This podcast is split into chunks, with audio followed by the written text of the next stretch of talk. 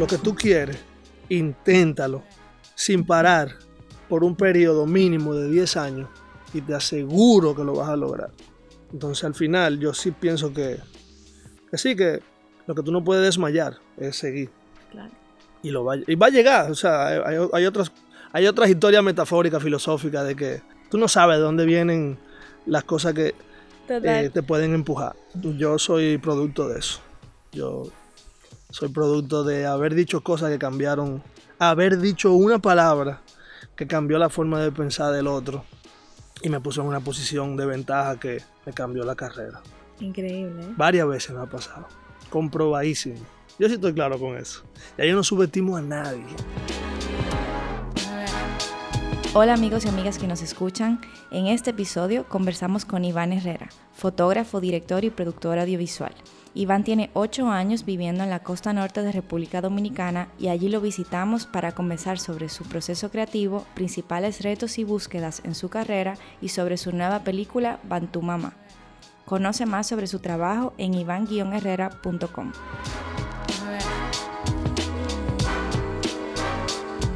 Yo soy Iván Herrera y estás escuchando Gente Brava. Gracias Iván por recibirnos en, tu casa el día de hoy. Eh, bueno, no, nadie nos está viendo, pero estamos en Sosúa.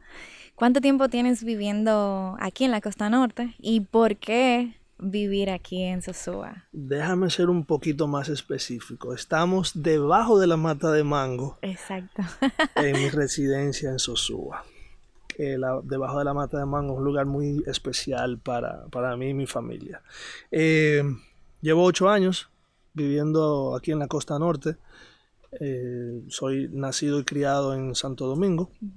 Eh, desarrollé toda mi vida, mi juventud, mi vida estudiantil y, y, el inicio de mi vida laboral también en Santo Domingo, hasta que en un punto tomé la decisión de salir de la capital, salir un poco de esas aguas revueltas, buscando un poco de tranquilidad para, para beneficio de todos, para beneficio increíblemente eh, de la parte personal, obviamente, y también increíblemente alejándome de ese centro productivo que es la capital de cualquier país, también tuve oportunidades de elevar mi nivel de, de profesionalidad y, hacer mayores y mejores proyectos. O sea que eh, mudarme aquí en la costa norte ha sido una bendición. ¿A qué vine? Vine buscando esa tranquilidad, pero también yo crecí practicando surfing. Eh, practicar surfing en los 90 en Santo Domingo significaba surfear en el malecón o conseguir a alguien que te llevara a alguna de las playas que quedan próximo a la ciudad y obviamente venir los fines de semana a la costa norte. Claro, cuando se pueda. Claro, que alguien me lleve, porque uno, uno chamaquito, imagínate tú, no tiene tantas decisiones. Eh, y siempre que venía a la costa norte se me hacía muy difícil regresar a Santo Domingo. Sabía que era, o sea, me iba, todo el mundo se iba el domingo y yo me iba el lunes. Eh, yo, se me hacía muy difícil y sabía que algún día iba a vivir aquí y tomé la decisión hace ocho años y aquí estoy eh, muy feliz. ¿Cómo dices que esto te ayudó también a elevar tu nivel a nivel profesional? Eh, ¿Tiene que ver tal vez algo con la relación con el mar, con el surf, con lo que tú cuentas de esa paz también que te brindó el lugar, que le aportó eso a tu, a tu, a tu creación? Mira, yo me, yo me he topado con mucha gente y no voy a decir del todo que es mentira, que decían que, bueno, que yo era una persona un poco mala onda en Santo Domingo, que no era la realidad, la realidad es que, como decimos por ahí, yo no cojo esa. Ya. ¿Verdad? Entonces, a la gente que no coge esa, no le gusta mucho a los demás porque todo el mundo quiere tenerte como sometido a su propia regla. Y vuelvo y repito, yo no cojo esa.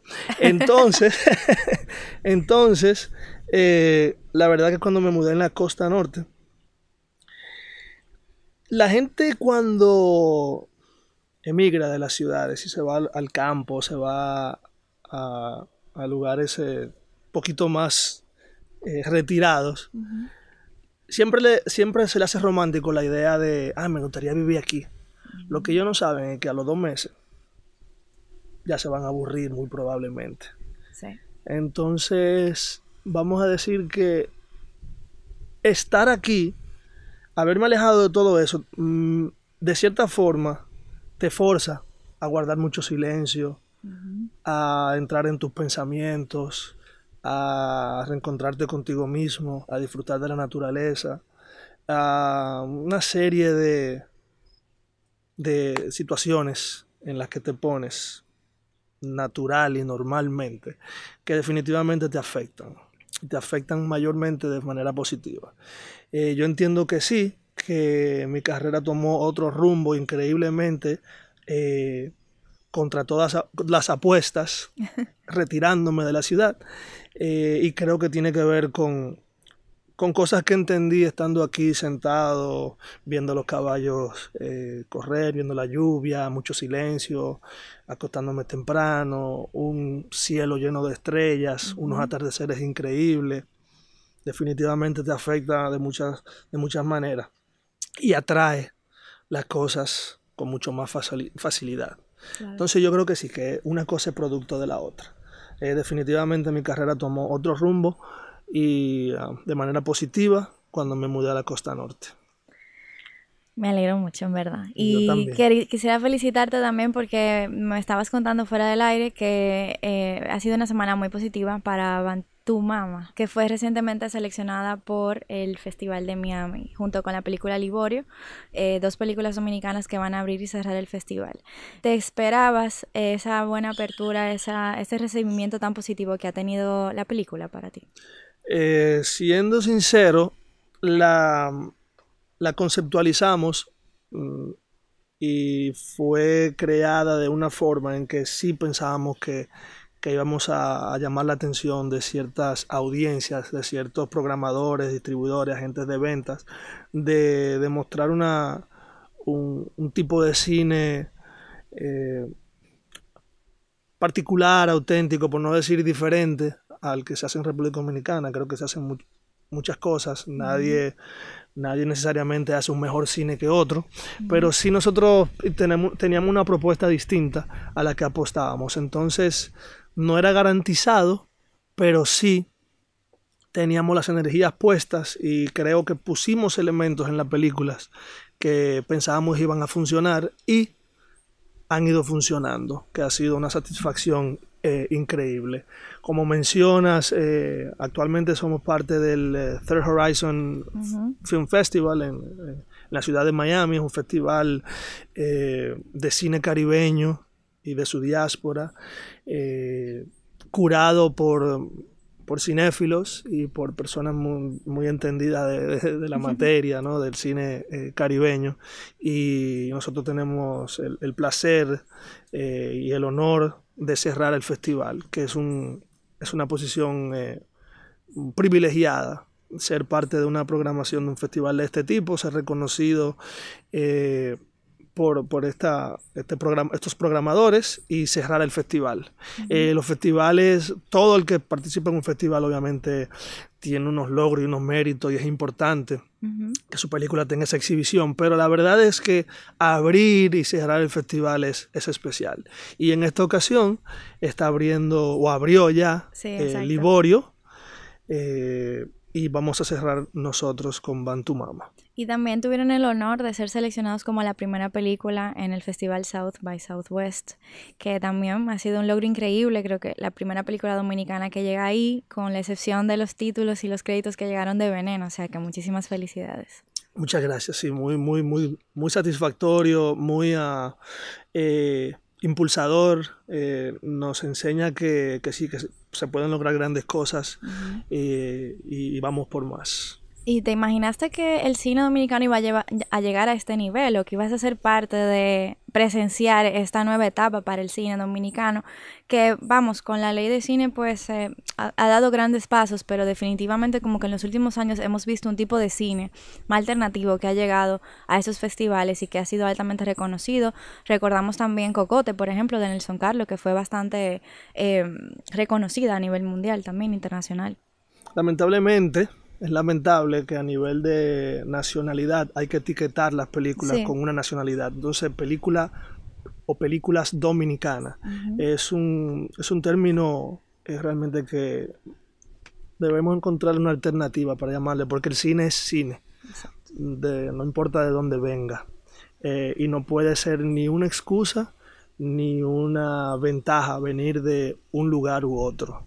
Eh, lo que se crea, se crea aquí, se crea en Londres, se crea en París, se crea en Barbados, se crea en Jamaica, no importa. Lo importante eh, es esa expresión ¿no? audiovisual de cómo ves el mundo y cómo cuentas una historia. Entonces, como cine alternativo dominicano, sí, me alegro de ver eh, que hay realizadores que tienen que haber muchísima gente ahí con cosas interesantísimas de contar y con visiones eh, diferentes y auténticas de cómo, de cómo hacer un cuento, ¿no? de, storytelling y de una propuesta eh, cinematográfica. como cine alternativo dominicano, sí, me, la verdad que me, me trae satisfacción, nos trae a todos haber hecho una película con las manos, entre amigos, eh, que aunque sí se valió del incentivo de la ley de cine, somos privilegiados porque conseguimos esos fondos que no lo consiguen todos, porque mm, hay cierta exclusividad al momento de, tocar las puertas y de conseguir los fondos para hacer películas. Y es lamentable eh, que no todos puedan tener esa oportunidad de, de hacer, de hacer llegar su voz y de poder hacer una propuesta cinematográfica. Nos sentimos privilegiados de que lo, hemos logrado. Eh, claro, con mucho esfuerzo, eh, sin nada, sin ninguna atadura, sin ningún compromiso, simplemente con muchas ganas de hacer eh, esta película y otras más que esperamos rodar. así que sí, bueno ver que hay realizadores que lo logran y que tienen una propuesta de cine distinta. Sí. Muy, muy bueno. Van, tu mamá es una historia de, bueno, de muchos temas, eh, pero de identidad y de instinto maternal y de nuevas oportunidades. He leído sobre la película, pero no la he visto. Pero me gustaría escucharte a ti de dónde vino la idea de hacer esa película. Ay, yo te la quiero enseñar la película. y yo quiero también. ¿eh? Ah, no, no, no, yo te la voy a mostrar a ustedes. Eh, Mira, realmente toca distintas inquietudes. Eh, no siempre se pueden conjugar una diversidad de, tópicos e insertarlo en, al revés, yo creo que a veces es uno de los grandes errores que queremos meter muchas cosas en una película y, se convierte... Contarlo todo. y se convierte, claro, tú tienes tantas cosas que quiere decirle, inclusive el mismo Bantumama, el primer guion de Bantumama era como que cuando nosotros lo leímos, yo lo escribí con Clarissa Albrecht, que es mi coescritora, protagonista, eh, productora ejecutiva, compañera de, de todas las batallas. Cuando yo leí ese primer guion, yo porque no bebo, pero yo me hubiera dado un humo. Oye, digo, wow, todo esto disparate que hay aquí. No, no, no, no, no, hay que empezar a, pulirlo esto. Vamos a ver, porque es un, trabajo muy eh, fuerte, pulirte y curarte tú mismo. Eh, así como ponerlo en manos de otros y que lo lean. También es muy difícil. Eh, no solamente aceptar las críticas, sino saber cuál es buena y cuál es real y cuál funciona y cuál no funciona. Trabaja con la intuición y con la eh, instintivo, ¿no? Tienen que tener una tiene que saber elegir qué dejas, qué pones, qué quitas, qué cuentas y, qué no. Entonces, Bantumama conjuga eh, un poco de muchas cosas, pero principalmente hay mucho de mi propia experiencia, de mis propias eh, inquietudes que llegaron y que se hicieron más presentes cuando empecé mi relación con Clarice, que es eh, de padre francés y de madre camerunesa. O sea que ella viene de un hogar, lo que le llaman afropeana, ¿no? Viene de un hogar eh, donde hay ambas culturas presentes todo el tiempo. Al llegar aquí, a República Dominicana, y entrar a mi hogar, a mi casa, me di cuenta de no solamente de todas las similitudes que tenemos y que hemos heredado de, nuestros ancestros africanos, pero también me di cuenta de la carencia que tenemos de conocimiento y de poder eh, honrar, validar, reconocer todas esas cosas que nos dejaron y que nos han sido negadas. Entonces, fue un proceso de ir descubriendo muchas cosas yo mismo.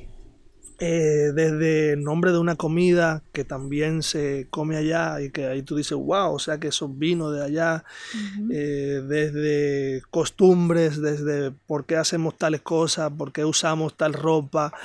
Eh, en, la escena, hay una escena en la película, sin servir de... Spoiler. ajá, sin ser spoiler. Pero hay una escena, dentro de muchas otras, muy importante, que ella y bueno, está en el teaser, así que no importa. es donde ella ayuda a, a la niña principal a ponerse el paño en la cabeza. Creo que el desconocimiento global que hay, principalmente aquí en este país, por qué esas mujeres usan ese mm. paño, de qué forma lo usan, para qué ocasión lo usan de una forma y otra, son informaciones que nosotros, nada, nunca, nunca hubo una preocupación algo tan sencillo como eso. Pero no es simplemente que llevo un paño en la cabeza, es que me lo pongo cuando tengo el pelo sucio o me lo pongo de esta forma cuando voy a una cena familiar o me lo pongo de esta forma cuando quiero causar una mayor impresión. Entonces tú empiezas a ver como todas esas, todos esos aprendizajes que yo mismo tuve y digo, wow, yo quiero que esto exista en un audiovisual de nacionalidad dominicana, aunque es un cine universal, eh, y que otros puedan empezarse cuestionamientos quizás sobre su identidad, sobre su pasado, sobre, sobre la historia, eh, irse lo más lejos posible, transportarse inclusive a esos viajes transatlánticos. Eh, la película finaliza en un lugar muy importante. Ese sí que no lo voy a... Pero recuerda que filmamos en Francia, en Santo Domingo y en un país de África. Eh, entonces, hay, mucha, hay muchas cosas que se conjugan ahí. Eh, también, también queríamos aportar a que tú puedes soñar con regresar a África.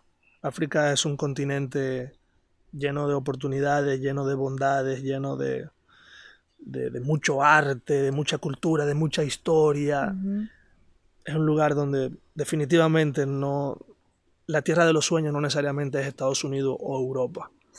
Eh, la tierra de los sueños puede ser volver a tus raíces a África. Y, queríamos también aportar a eso, como a, a renombrar, ¿no? A, a, decir que sí, que África es posible y que, que no es todo lo que ves en los medios, eh, inclusive en uno de los screenings que hicimos de la película entre amigos o colegas, alguien me dijo que yo no veo, cuando sale la parte de África, me decía que yo no veo África ahí. Y estuvo un, cuando vio la escena, dijo, es que lo que yo estoy viendo ahí no es África. Le digo, tú no sabes lo que es África. Nosotros no hicimos nada, pusimos una cámara. O sea que lo que tú estás viendo ahí es África. No, pero que se ve muy bonito, muy, nada de eso, olvídate de eso. Pues es así. Qué bueno que lo ves así, porque así mismo es. Ahí no hicimos nada, pusimos una cámara. Entonces, no todo es miseria, hambre, gente sin niños sin camisa, con, barrigas infladas. Claro que no. Hay una fuerza cultural, histórica, un poder de la madre tierra que una energía que no no apenas se traslada y resuena aquí. Pero cuando estás en África, imagínate. Estás escuchando Gente Brava. Eh, mencionabas eh, lo de no parece África y también recordé algo que decías sobre el barrio de donde filmaron Mantu Mama aquí, que te decían, bueno, tú decías que no querías enseñar solamente la violencia, solamente la basura, que también querías encontrar, bueno, la señora eh, brindando el café, otra cara del barrio.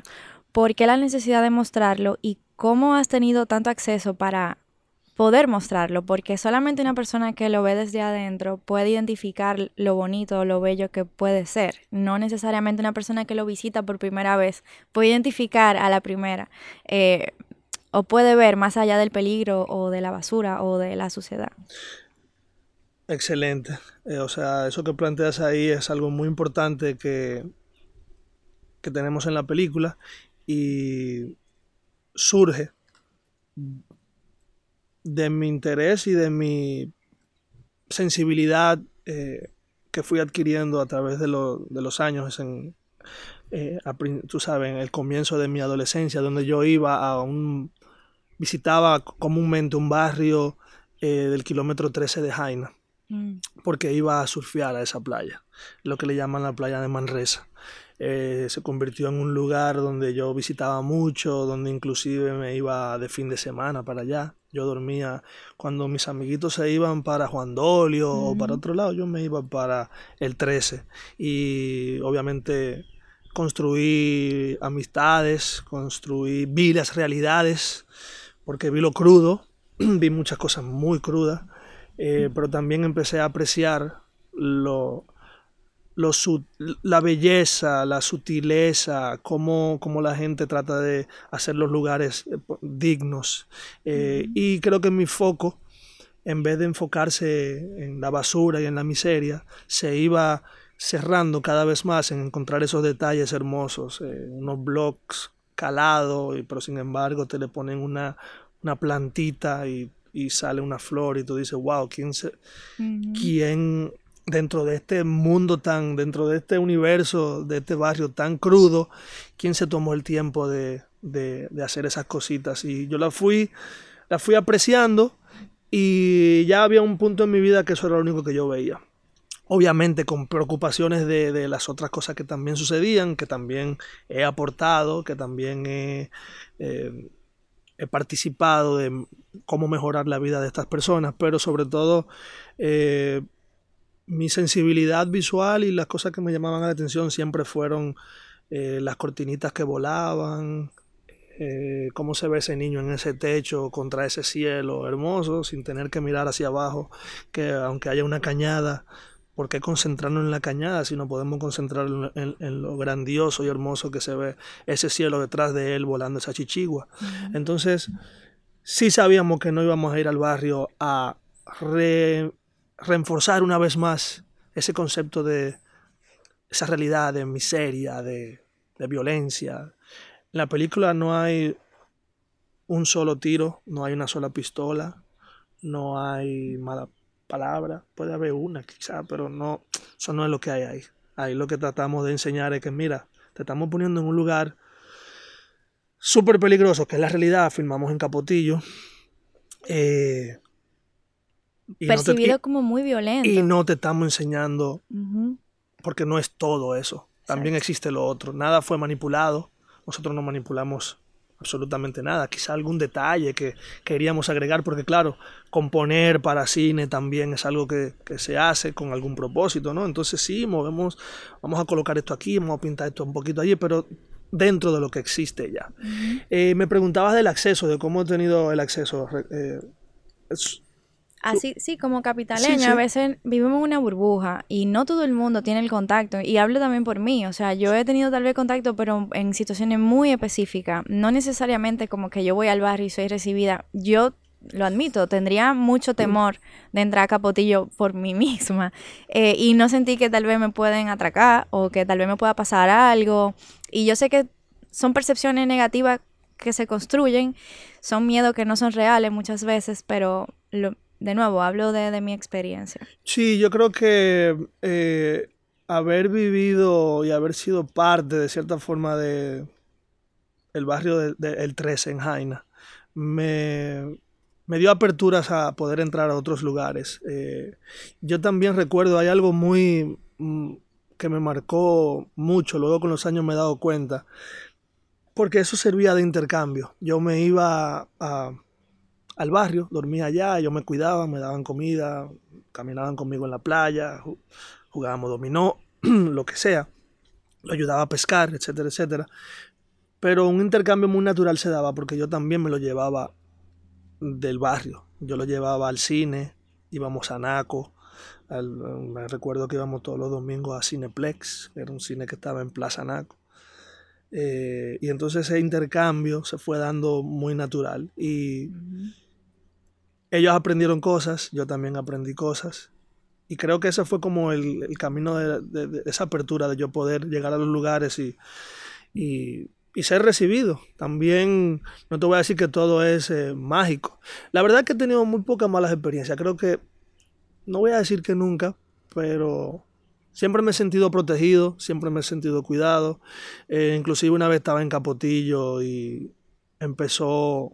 Son, son lugares muy hostiles, pueden cambiar de, de un momento a otro. Y empezó una pequeña revuelta, una lluvia de botellas y unos ya venían lo que le llaman los topos, que eran, son una unidad élite de la policía que se mete en esos barrios, entre los callejones, por eso le dicen topos, y ahí se, armó un corredero y obviamente yo tuve que ser parte de ese corredero, y en ese corredero me, encontré refugio en una casa de una de las personas que, con las que yo andaba, locales de allí. y, y, recuerdo cuando entramos a la casa, todo lo que estaba pasando afuera, y sin embargo adentro estábamos escuchando música, haciendo cuentos, y como que wow, estas realidades paralelas y, y tú te vas insertando en ese mundo y al final ya no se te hace difícil. Siendo también totalmente honesto, eh, todavía, porque vivo con una curiosidad eterna de, de, ver, el, de, descubrir la humanidad, de ver el mundo, de conocer eh, la gente que habita esta tierra eh, en el presente y no solamente de una clase social X, sino de todo tipo de clase social. Y todavía en esa curiosidad, aunque yo entro y me hago parte y me reciben y yo busco la forma de, de, cómo crear esa empatía entre nosotros, eh, todavía no siento que tengo un conocimiento, un acceso 100% o o que soy un experto en la materia. Siento que todavía me falta mucho, a veces todavía me encuentro con situaciones que quiero ser partícipe, que quiero fotografiar. La fotografía es un medio muy importante para mí. Captar ese momento y tenerlo y, verlo y poder analizarlo y decir, wow, agarré este fragmento del tiempo eh, y lo tengo aquí conmigo. Eh, a veces quiero participar, tomar una fotografía, hacer algo y todavía no siempre me atrevo. O sea que esto es día a día. esto es día a día. Hablas de la fotografía y me gustaría preguntarte, ¿es un proceso para ti intuitivo? ¿He planificado la fotografía? Porque veo que hay, la mayoría de las escenas de tus fotos son en el exterior y son como momentos muy específicos. El mundo está lleno de sorpresas, lleno de situaciones, lleno de personas, lleno de cosas que están sucediendo tú simplemente te montas en el carro, agarras tu cámara en la mano y sales a buscar y la vas a encontrar. Eh, a eso yo me dedico. Esa es mi forma de, descargar mi creatividad, es mi proceso de, interacción con los demás. Eh, es algo que hago mucho. Obviamente, mientras más los, lo hace, más fácil se te hace y más lo practica. Eh, mientras más lo practicas, más lo, logras, ¿no? Entonces, llevo muchos años haciendo eso, que simplemente después de comida, si tengo un tiempo, algunos meditan, algunos hacen una oración, yo salgo a hacer una foto.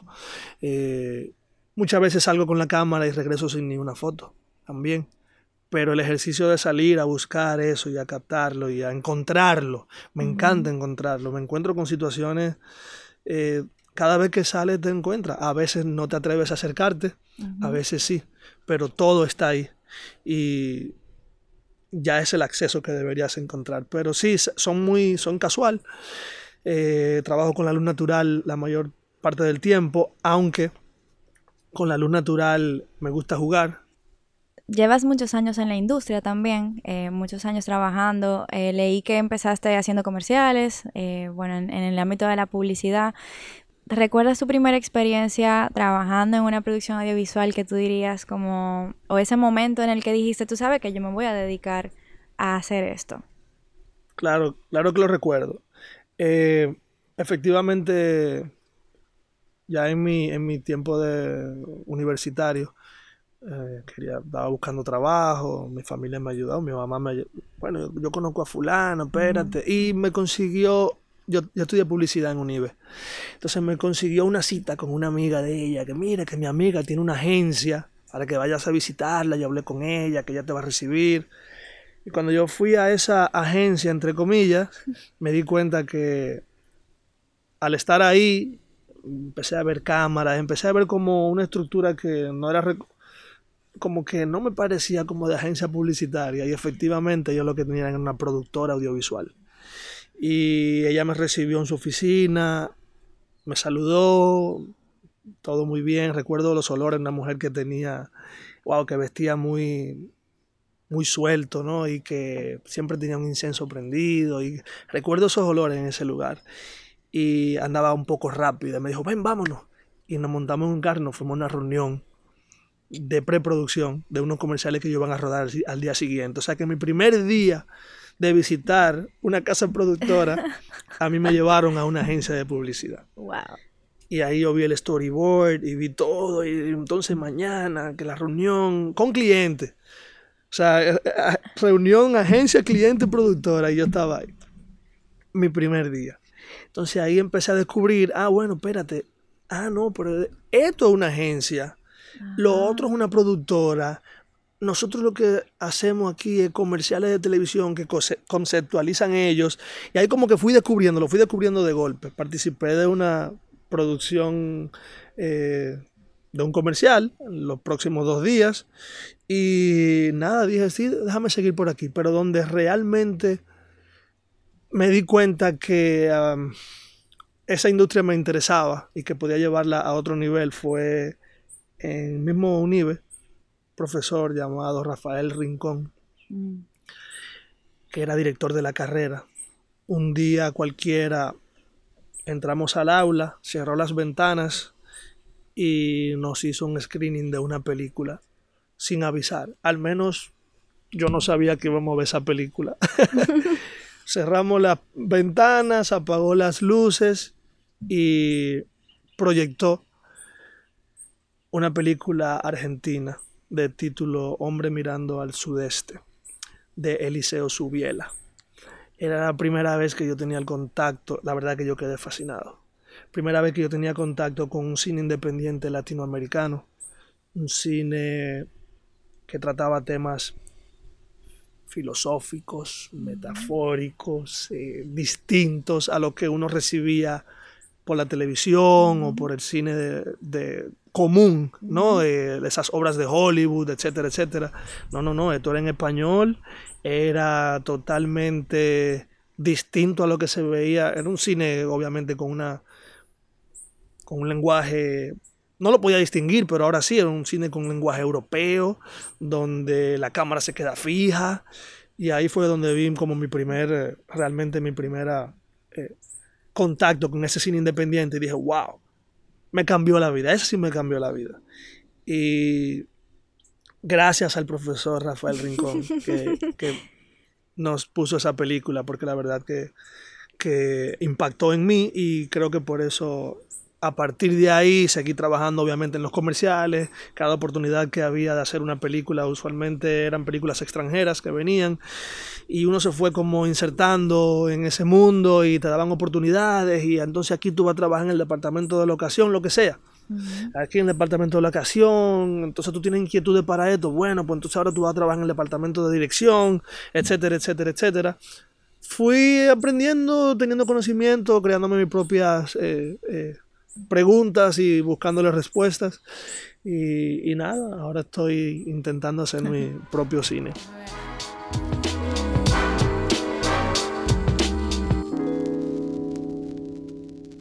En la industria del cine vemos a muchas mujeres que les ha ido muy bien. Sin embargo, también se sabe que en el cine hay un ambiente a veces hostil con las mujeres. Hay eh, historias de acoso, hay historias de no te, no te valorizan como se supone que debería de ser. No solamente en el cine, también pasa en otros sectores, pero hablando de la industria, pues me gustaría preguntarte cuál es tu percepción sobre el papel de, la, de las mujeres, tanto en la parte como realizadoras como detrás de cámaras, y cómo has percibido esa situación en general.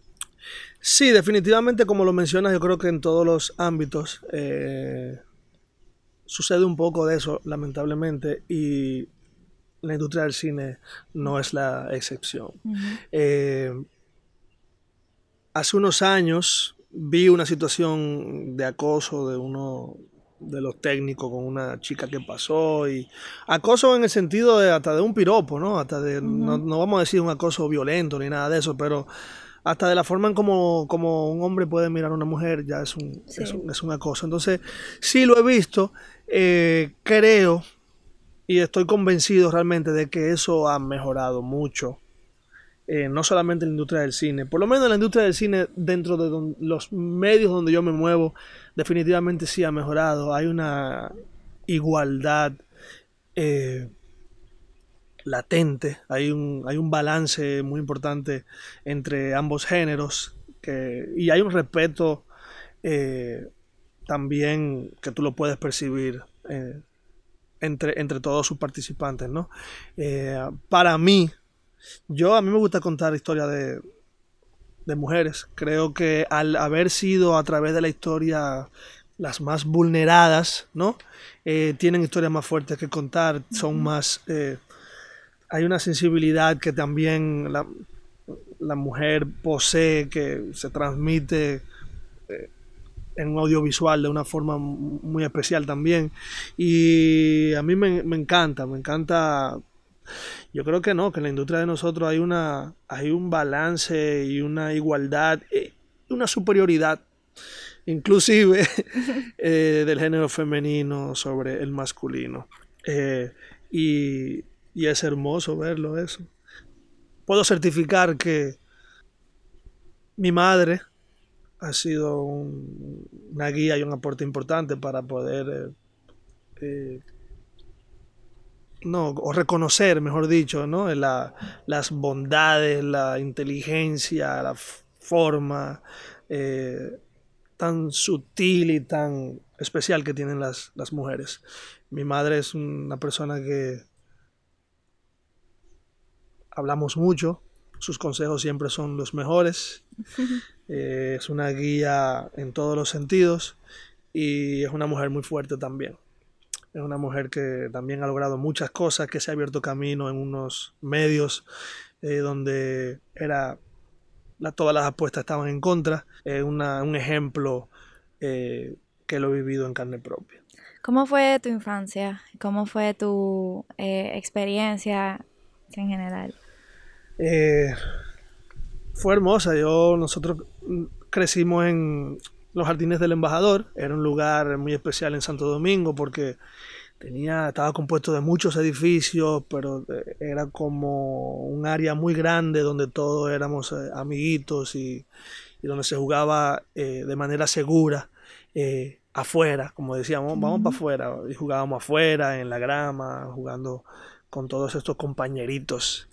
en cuanto a la guía de los padres, los padres mucha libertad, mucho apoyo, mucha guía, mucha educación, mucho corregirnos, pero de las maneras correctas o, o al menos de las que parecían y parecen que fueron las correctas. Cero violencia, cero maltrato, eh, siempre palabras sabias para nosotros.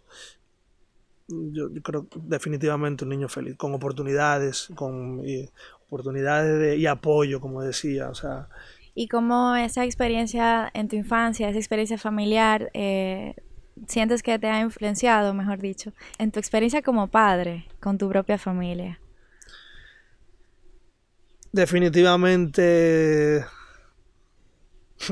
tratar de ser lo, mejor posible, de darle las mejores guías, de darles las herramientas eh, a veces también uno trata de salvarlo de el, típico cuento del papá que trata de salvar a los hijos de situaciones que ya vivió, pero al final te das cuenta que no tienen que vivirla, pero tú siempre vas a querer como cuidar y proteger y que no vivan tales cosas que tú viviste y que tú estás seguro que ese no es el camino, pero a veces tienes que dejarlo que, que sucedan. También definitivamente yo creo en, en complacer yo creo que la vida hay que llevarla suave, alegre, hay que tener reglas, hay que tener eh, autoridad, pero a la misma vez me satisface mucho complacer y que sean felices eh, mis hijas, ¿no? Con, cosas tan sencillas como hoy me quiero acostar a las 12 de la noche, pues acuéstate a las 12, pero no me lo pida mañana mañana tienes que dormir temprano porque te vas al colegio. O sea, ese tipo de cosas, pero al final sí, no ser tan estricto, tener un poco de libertad. Eh, pero siempre con la complacencia mía y la guía y educación de su madre, A veces me dice, tú lo que quieres es pintarte el bueno delante de las niñas y yo la mala. Digo, bueno, no, tengo que complacerla de vez en cuando. ¿Qué, ¿Cómo es un día a día para Iván? La mayoría del tiempo conceptualizando, buscando dentro de mí, dentro de mis pensamientos, las cosas especiales que quiero hacer, cómo ser distinto. Si tengo una necesidad de ser distinto dentro de mi propio dentro de mi propio yo no sin, sin pretender ser alguien más pero cómo encontrar nuevas formas de decir las cosas cómo qué dejo si me, todos los días pienso en qué voy a dejar. Somos seres que estamos de paso aquí pero es muy importante para mí que le dejo a mis hijas. Pero vivo una vida muy tranquila, llena de curiosidades y buscando respuestas a todas esas preguntas que no, puedo responderme de inmediato. Eh, soy muy curioso, soy muy preguntón. Eh, no voy a decir que soy muy social, pero sí me gusta entrar en grupos que no son necesariamente a los que pertenezco 100%. Eh, me gusta ver cómo se comportan las personas entre, entre sí. Me gusta ver cómo se cuidan. Me gusta ver de qué hablan, cómo hablan y en qué situaciones se colocan. O sea que soy muy curioso. El día a día mío es eso, es estar tranquilo, tomarme un café abajo de la mata de mango, que es donde estamos ahora. Eh, estar dispuesto a... Si, tengo un aeropuerto ahí a 15 minutos, si tengo que montarme un avión mañana e irme dos semanas a hacer algún trabajo o a explorar algo o a vivir alguna experiencia, irme. Eh, o sea, también siempre estar como dispuesto a, a vivir la vida, ¿no? A vivir y no dejar nada eh, a la imaginación, estar presente ahí. No sé si sabes si es bueno, es muy importante mencionarlo, yo enviudé a los 30 años. Yo cumplí 30 años en la funeraria Blandino. Wow. Eh, y obviamente eso te cambia la perspectiva de la vida y las cosas que quieres hacer y las cosas, cómo quieres tratar a los demás, qué quieres para ti, qué quieres dejar. Eh, y, las experiencias que quieres vivir, no postergarlas. Vengo de una experiencia de que sé que todo cambia en un instante. Creo que todos tuvimos un poco de eso el año pasado. Vimos cómo nos cambió a todos. A todos. Eh, inesperadamente. Yo también había vivido experiencias muy parecidas, mucho más fuertes, obviamente. Estamos bien, todos, todos estamos bien. Claro, han habido grandes pérdidas y, bueno, lo lamento, lamento mucho. Eh, no, no debió ser así, ¿no? Pero, pero sí, eh, vengo de unas experiencias fuertes de vida que me han enseñado a, a tratar de no perderme nada de lo que no me quiera perder. Increíble. Gracias por compartir eso con nosotros.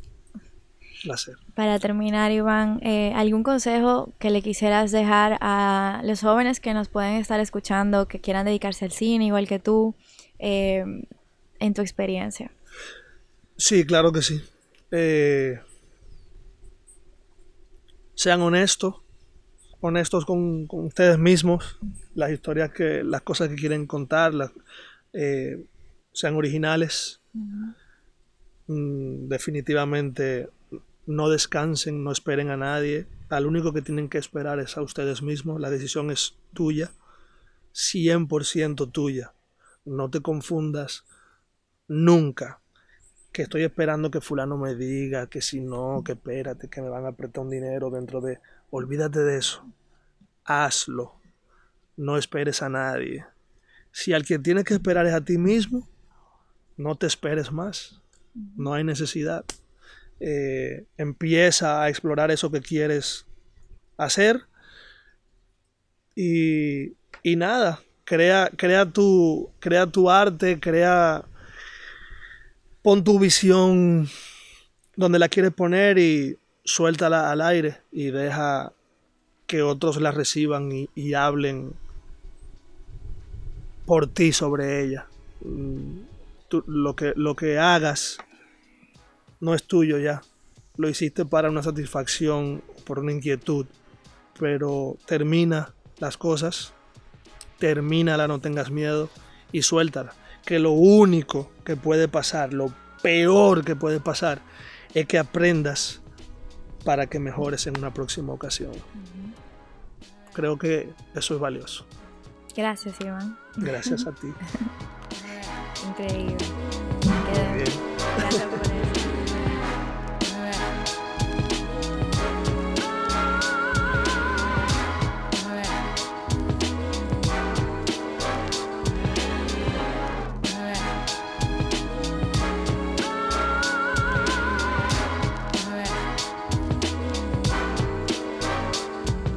Yo soy Laura Castellanos y estás escuchando Gente Brava.